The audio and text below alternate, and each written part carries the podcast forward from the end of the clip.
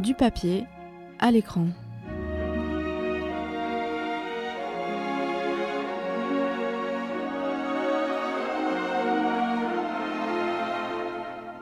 Salut à tous, c'est Justine. Aujourd'hui, on se retrouve pour une nouvelle chronique sur le thème d'Halloween. Le film qui fera l'objet de cette chronique est sorti en 2012 et a pour acteur principal Daniel Radcliffe, alias ce beau cher Harry Potter. J'ai nommé La Dame en Noir. Angleterre, 20e siècle. Désolé, 20e, 19e, mais j'ai un petit peu du mal à lire les chiffres romains, donc désolé. Tu peux dire euh, Xix. Ok, bah X siècle. Nous entrons dans l'intimité d'une famille vivant à la campagne des jours tranquilles, loin de l'agitation de la capitale. Par une journée pluvieuse, telle qu'on en a eu ces derniers temps, il faut bien l'avouer, en Gironde, on a eu pas mal de temps pluvieux. Donc, bref, de par ces journées pluvieuses, un des membres de la tribu propose de passer le temps en se racontant des histoires de fantômes devant la cheminée. Nous, par un temps pluvieux, on est plus du genre à se faire un chocolat chaud, des tartines de beurre salé et se regarder un programme appétissant sur Netflix. Bah eux, c'est se raconter des histoires de revenants. À chacun ses goûts, j'ai envie de dire. Et euh, au cours de cette soirée, d'abord réticent, le père de famille finit par changer la donne en racontant une histoire de revenant qui lui est vraiment arrivée. Voilà pour le livre de Suzanne Hill sorti en 2012. La suite est commune au livre et au film. Arthur Gibbs, alias Daniel Radcliffe, jeune avoué londonien, est dépêché dans le nord du pays pour assister à l'enterrement d'une femme de 87 ans dont il doit trier les papiers pour organiser la succession. Il débarque au petit village de Christine Gifford et découvre que sa cliente, entre parenthèses, occupait le manoir des Marais, demeure isolée, battue par les vents et située sur une presqu'île uniquement accessible à marée basse. Lors de la cérémonie, dans une église quasi déserte, Arthur remarque la présence, un peu en retrait, d'une femme toute de noir vêtue. Quelle, quelle originalité pour un enterrement, n'est-ce pas? Le visage émacié, comme rongé par la maladie. Mais elle s'éclipse avant qu'il ait le temps de lui parler.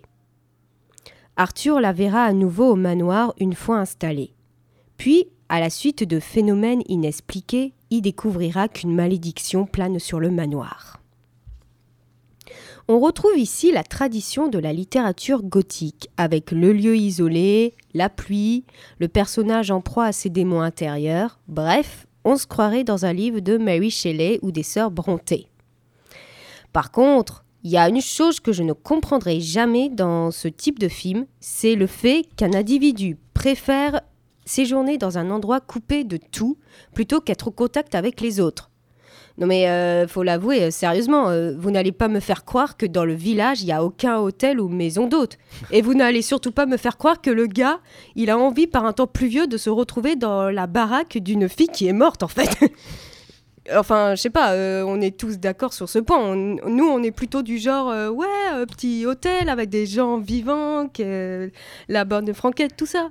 Oui, Dracula Alors, moi, je dois t'avouer quand même que être isolé, là, tout seul, dans, un endroit où il y a eu plein d'histoires de, fantômes et de morts, je trouve ça très accueillant, très chaleureux. Mhm. Mais Dracula, elle a des, des loisirs marginaux, on va dire. Oui, il a des goûts très particuliers. Bon, bref, moi je trouve ça chelou, mais bon, on ne juge pas, cela ne nous regarde pas, c'est les goûts euh, d'une personne, donc on ne juge pas. Petit spoiler juste par rapport au livre et au film. Dans le livre, puisque le gars y raconte ses souvenirs, on sait que ça va bien finir, vu que c'est un survivant. Sauf que dans le film, ça se finit très très très très mal. Mais je ne vais pas vous révéler la suite pour que vous ayez tout le loisir de le regarder.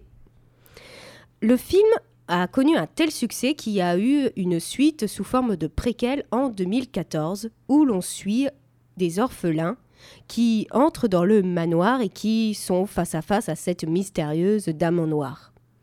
Et euh, sous cette forme de préquel, on voit vraiment euh, la souffrance euh, que renferme cette dame en noir. Bien qu'effrayante, elle a une énorme souffrance en elle. Et Je voulais juste vous lire un passage que je trouve important, c'est pour montrer la, la première impression que fait cette dame en noir face au personnage principal.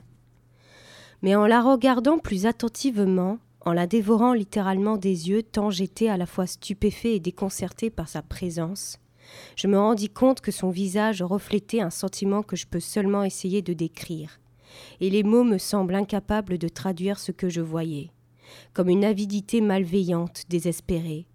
Elle semblait avoir perdu quelque chose, quelque chose d'essentiel qu'elle voulait retrouver, dont elle avait besoin, qu'il lui fallait absolument avoir, à quoi elle tenait plus qu'à la vie et que quelqu'un lui avait pris.